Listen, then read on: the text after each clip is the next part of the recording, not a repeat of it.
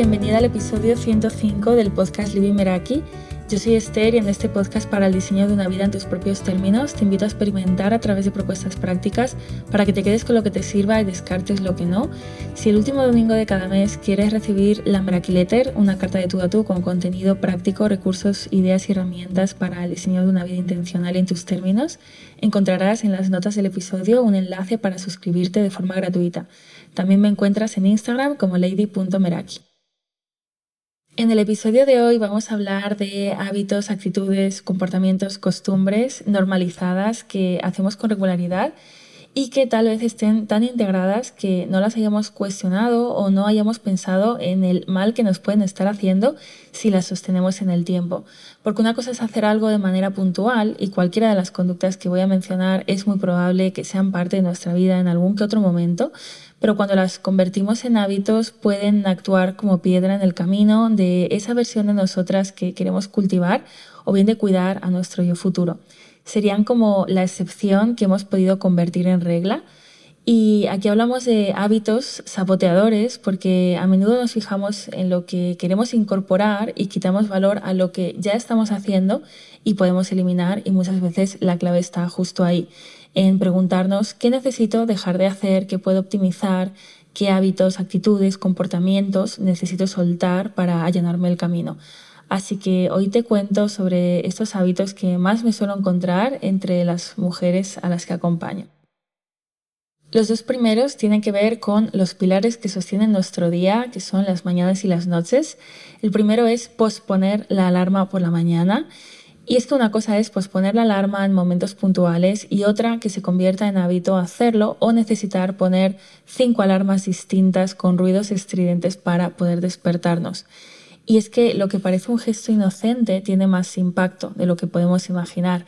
La acción de posponer la alarma ya de por sí es autosabotaje, es una manera de hacerte saber que estás permitiéndote tomar decisiones que van en contra de las intenciones que has establecido. Y la falta de disciplina y compromiso contigo pues también puede afectar a tu autoimagen, a la manera de verte, de manera que podrías empezar a verte a ti misma como alguien que no es capaz de cumplir con sus propias promesas, lo que impacta negativamente en la autoconfianza. Y luego también si posponer la alarma se convierte en un hábito, es posible que empieces a cuestionar esa capacidad de ser disciplinada. Esto influir en tu confianza y en tu capacidad para cumplir con tus compromisos. Así que iniciar el día saboteándonos también puede tener un efecto dominó en otros compromisos a lo largo del día y llevándonos por una cadena de comportamientos que al final no están respaldando esa imagen positiva de nosotras mismas.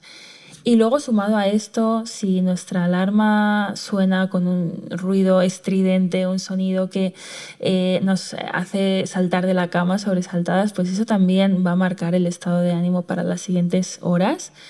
También otra consecuencia de posponer la alarma es reducir el tiempo que tienes para tu rutina de mañana y eso pues también afecta a prepararte durante el día empiezas el día con prisas, eh, con estrés, que también no, no, se van a limitar a esos momentos iniciales del día, sino que te pueden acompañar en el resto de las horas y contribuir a construir un patrón irregular de sueño, lo que pueda dificultar pues, eh, tener un ciclo de sueño consistente.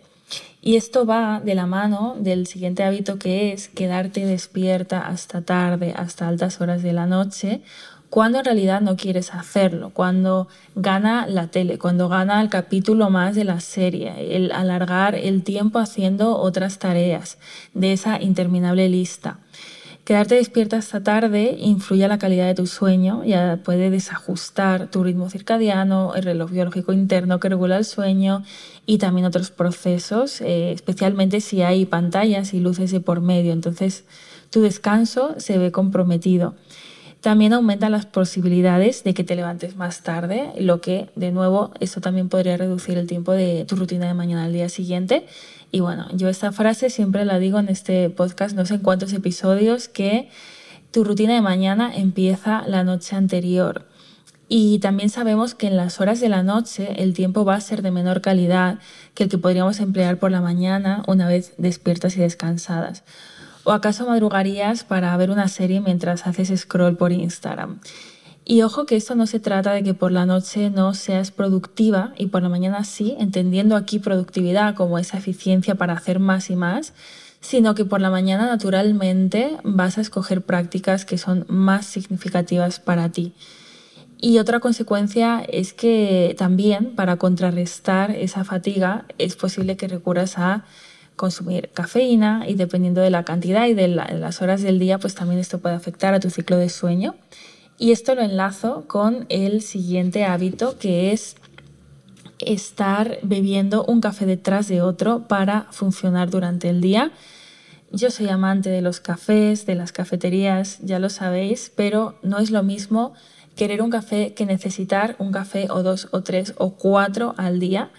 A mí me da libertad saber que puedo elegir tomarlo, pero que si no lo tomo también está bien, por eso ni siquiera lo tomo a diario como elección personal y al final pues consumir café de forma habitual y en grandes cantidades pues nos puede llevar al desarrollo de tolerancia, a con el tiempo necesitar más y más para experimentar los mismos efectos. Además de que bueno, a cada persona le puede afectar de una manera diferente, provocar inquietud, afectar al sueño.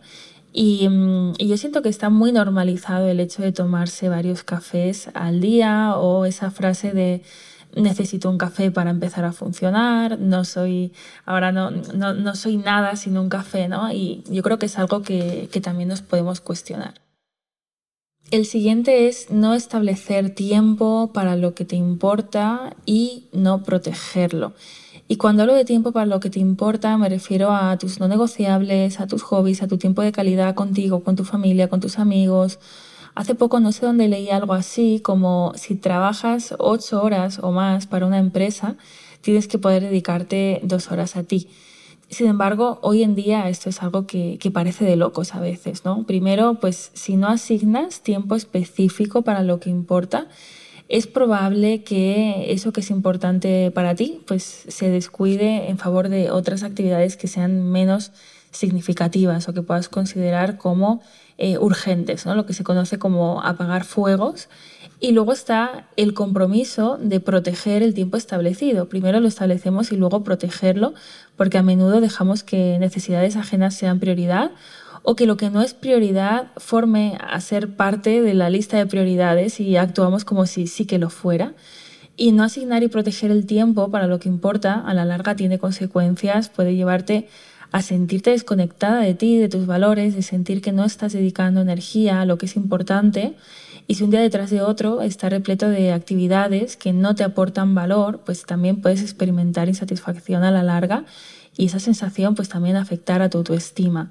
Y es que cómo vas a encontrarle sentido a algo a veces cuando tu día está lleno, desde que te levantas hasta que te acuestas, con la idea que tienen otras personas de lo que es importante, ¿no? Digo otras personas, como pueden ser em, otras, eh, otras circunstancias, ¿no? Como sentir que la vida me maneja a mí. Y si no dispones de espacio libre para descubrir qué te mueve, qué es lo realmente importante, pues puede resultar difícil poder encontrar sentido y propósito a nuestros días.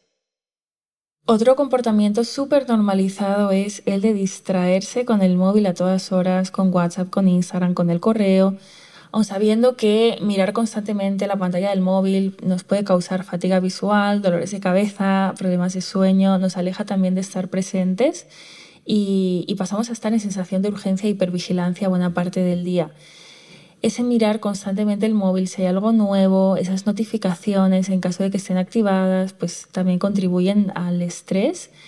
Y además, si estamos revisando el móvil cada dos por tres mientras intentamos enfocarnos en una tarea, no solo perdemos esos momentos que pasamos conectadas o leyendo mensajes, sino también perdemos el tiempo que tardamos en recuperar de nuevo la concentración, que puede ser mucho mayor. Y en esa alternancia estás malgastando tiempo de procesado mental. Por lo que si en la aplicación que te muestra las horas diarias que pasas en el móvil pone que has estado tres horas, en realidad hay que sumarle también ese tiempo de concentración que se nos ha ido. Y también si nuestro día a día nos interrumpe mucho eh, desde lo ajeno, desde fuera, podemos coger el hábito de interrumpirnos nosotras mismas, incluso cuando no existen esas interrupciones externas, ¿no? Y coger el móvil continuamente es un ejemplo de ello. Y tengamos en cuenta también que cada vez que intentamos soltar el móvil hay al otro lado miles de ingenieros detrás de una pantalla intentando que volvamos a cogerlo, que están trabajando día y noche para que relacionemos sentimientos positivos con notificaciones y mensajes. Y por eso es importante, dentro de esa parte individual donde podemos actuar, diseñar un entorno que apoye nuestros hábitos. Por ejemplo, utilizando el aparcamiento del móvil que hemos asignado en casa, establecer límites de tiempo, configurar los modos del, teléfono y hacer uso de ellos, de no molestar, tiempo libre, trabajo. Y mm, antes de continuar, voy a aprovechar para contarte algo y es que en la semana Meraki voy a incorporar dos recursos este mes de enero. Si ya tienes la semana Meraki no tienes que hacer nada, recibirás un email a través de la plataforma y si quieres acceder a la Semana Meraki junto a estos recursos, te voy a dejar el link en las notas del episodio. El primer recurso es un plan de acción eh, detox digital. Es un audio donde te cuento mi sistema lógico ordenado fácil de seguir para no acumular fotos, notas, capturas de pantalla, archivos y residuos digitales en tus dispositivos. Y el segundo es una herramienta de mínimos viables ideales y no negociables, que es mi método sencillo de tres niveles para poder seguir tus hábitos sin caer en el patrón de todo o nada. Lo siguiente que también está bastante normalizado es la multitarea en el trabajo, saltando constantemente de una tarea a otra, haciendo dos o tres tareas a la vez. Por ejemplo, estar en una llamada mirando redes sociales o el correo, comer mientras trabajas, hacer compras online mientras estar en una reunión. Pero es que también ocurre cuando descansamos, por ejemplo, viendo una serie con el móvil en la mano y hablando con la persona que tenemos al lado, leer noticias o otro tipo de contenido mientras estás escuchando un podcast, estar jugando con tus hijos mientras estás mirando WhatsApp y estás pensando en lo que está pendiente por hacer. Alternar tareas puede agotar también los recursos mentales, lo que lleva a un gasto en nuestra capacidad de atención y niveles de energía, que nos fatiguemos mentalmente más rápido y a una sobrecarga cognitiva. También interfiere con la capacidad de retener información, ya que la atención dividida puede dificultar el consolidar la información en la memoria. Y eso es algo que podemos solucionar priorizando y estando presentes. Por ejemplo, voy a ver una serie, pues voy intencionalmente a aparcar el móvil antes de darle al play y a cerrar estímulos que puedan interferir en los siguientes 40 minutos que dura el capítulo.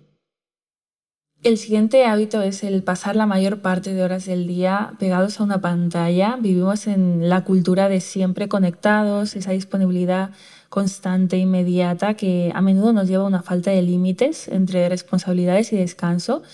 Esa cultura ha sido alimentada por el teletrabajo, también por la flexibilidad en los horarios laborales y también es un arma de doble filo, porque por un lado parece que da libertad, pero también puede llevar a estar cenando mientras revisas el correo de trabajo desde tu móvil personal. Y a menudo asociamos mensajería instantánea como WhatsApp a la inmediatez, de tal manera que si pasa X tiempo sin responder a un WhatsApp ya nos empezamos a sentir ansiosas. Y las notificaciones y las alertas de aplicaciones que están perfectamente diseñadas para estar pendientes de ellas todo el día, nos mantienen actualizadas en tiempo real, contribuyendo también a la sensación de estar siempre al tanto de lo que está sucediendo. ¿no? Las redes sociales también fomentan la cultura de siempre conectados al dar la posibilidad de compartir momentos del día a día, de la vida en tiempo real. Y eso también genera una sensación de comparación constante muchas veces y de necesidad de, estar conectada. ¿no? Y yo creo que tenemos que revisar esto, el poder sentir paz yéndonos a la cama con mensajes sin responder, sin contestar. Nos hemos acostumbrado a, pasar el día delante de una pantalla y en, gran medida muchas jornadas de trabajo es lo que implican, pero cuando entramos en tiempo de descanso o de ocio tendemos a seguir con pantallas. La desconexión digital hoy es un desafío, ya que las expectativas sociales y laborales fomentan mucho esta conexión y también esta presión para estar conectados pues nos dificultan muchas veces el poder relajarnos. Pero a nivel individual sí que es posible hacer avances si nos lo proponemos. Yo he visto a mujeres en, el acompañamiento Meraki hacer cambios importantes en este tema que les han llevado a ganar horas al día y a, a sustituir hábitos que creían imposibles. Luego esto también interfiere en el sueño y en la inactividad física y esto lo voy a enlazar con el siguiente hábito normalizado que es el no hacer ejercicio o no hacerlo regularmente. Ya todas conocemos los beneficios del movimiento, del ejercicio físico, no voy a hablar aquí de esto, pero el otro día leía en un post de, de Marcos Vázquez de de Revolucionario esto y la verdad que me parece interesante compartirlo aquí. Y dice, tendemos a ver la actividad física como algo que nos ayuda a estar mejor. En realidad, sin actividad física no podemos tener una salud normal. Nuestro cuerpo requiere actividad física para su correcto funcionamiento y recuerda que actividad física es mucho más que ejercicio. Así que aquí la invitación es a convertir el movimiento en parte de tus días, igual que comes o duermes, que sea no negociable en lugar de opcional. Hay mil maneras y puedes encontrar una que te funcione a ti. El siguiente hábito más o menos normalizado es solo pararnos a reflexionar, a pensar, a plantearnos dónde estamos y qué queremos a finales de año. Y esta la porque en el momento en que grabo este episodio es enero y bueno, al final el año nuevo es solo un recordatorio, la verdadera reflexión tiene que ser una práctica constante y si reflexionamos solo una vez al año es estar perdiendo 364 oportunidades. Por eso insisto tanto con rituales como el review de mes, el diseño semanal y todo lo que implique eh, poder pararnos a pensar dónde estamos, dónde vamos, qué podemos ajustar, qué nos funciona, qué no nos funciona. Y también cuando reflexionamos sin acción, eso nos puede llevar a, desconectarnos entre, por un lado, lo que pensamos y por otro, lo que hacemos.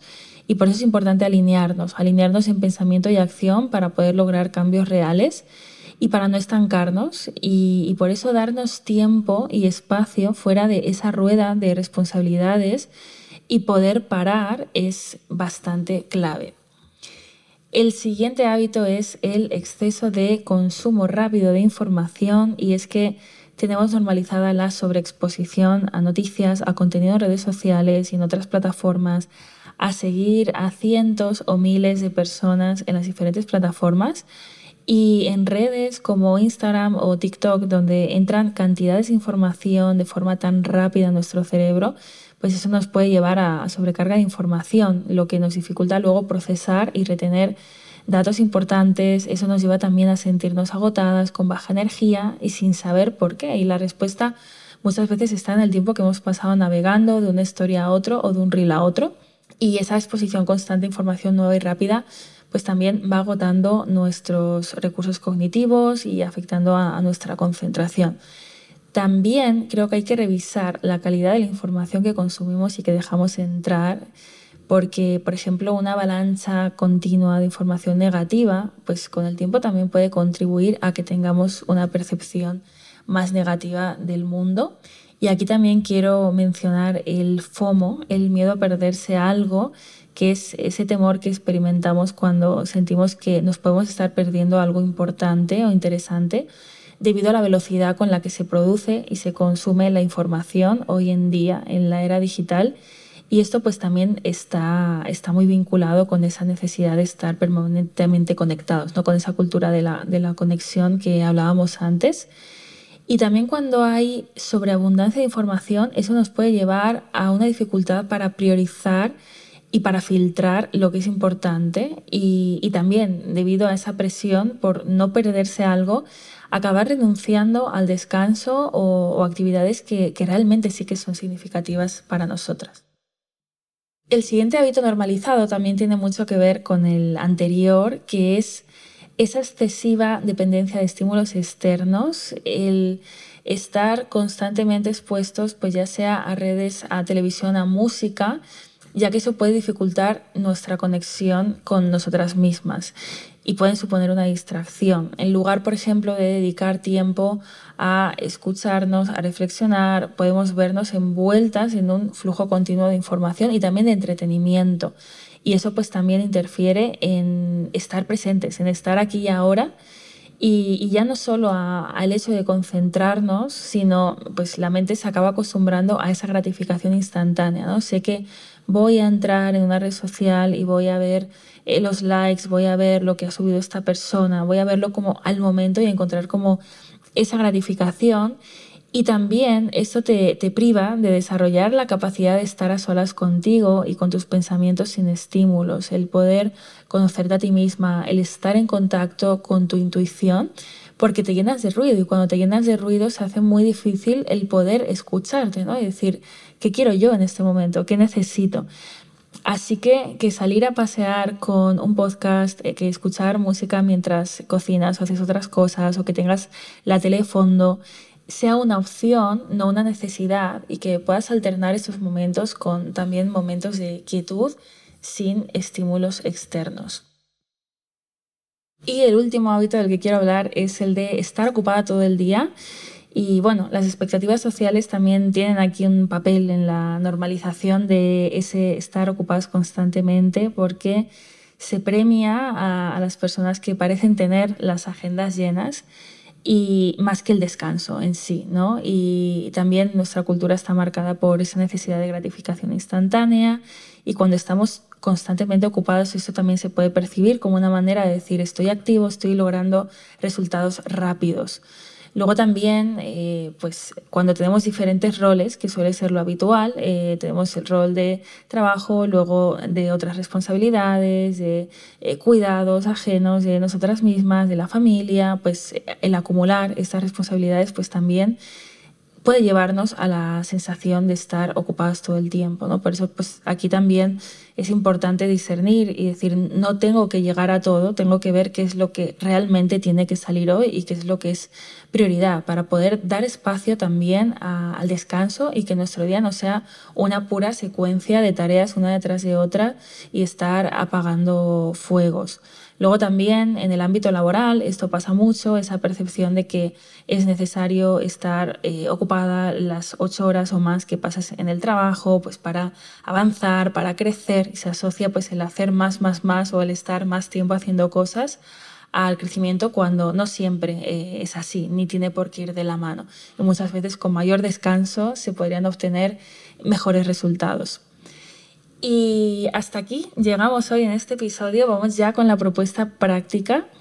Lo que te animo hoy es a escoger un comportamiento o hábito que consideres improductivo en tu día a día, al que le quieras poner freno o al que quieras limitar. Yo te he dado algunos ejemplos que son pues, los que más me encuentro, pero pueden haber muchos otros y, de hecho es que podría haber hasta una segunda parte de, este episodio con, con más hábitos. Te voy a dar algunos ejemplos. Eh, lo importante es que tú puedas crear tu propia fórmula a la hora de, hacerlo. ¿no? Por ejemplo, si estoy revisando el correo 20 veces al día, poner un límite para revisarlo en momentos puntuales del día. Por ejemplo, cuando empiezo a trabajar, cuando salgo de trabajar. ¿vale? Esto al final va a ser muy personal. Eh, la naturaleza del trabajo de cada persona es diferente y a lo mejor este no, no es tu caso. Si tomo cuatro cafés al día por inercia, pues también poder poner un límite personal y elegir cuál va a ser el máximo y también poder elegir a lo mejor bebidas que lo sustituyan o tener agua cerca, crear un entorno que apoye los hábitos que quieres cultivar. Y lo mismo, si entro en Instagram cada vez que cojo el móvil, si el móvil es una extensión de mi propia mano, poder limitarlo, quitar la aplicación de la pantalla de inicio, probar a desinstalarla unos días, jugar con ese entorno para no ser presa de él. Elige intencionalmente tus pequeñas decisiones diarias en lugar de dejar que esos pequeños micro hábitos te saboteen y se sostengan en el tiempo. Si te ha aportado este episodio, te animo a compartirlo con esas personas de tu entorno a las que pienses que les puede servir escucharlo también te invito a valorarlo en la plataforma en la que lo estés escuchando a través de estrellas y nos escuchamos en el próximo episodio. Hasta pronto.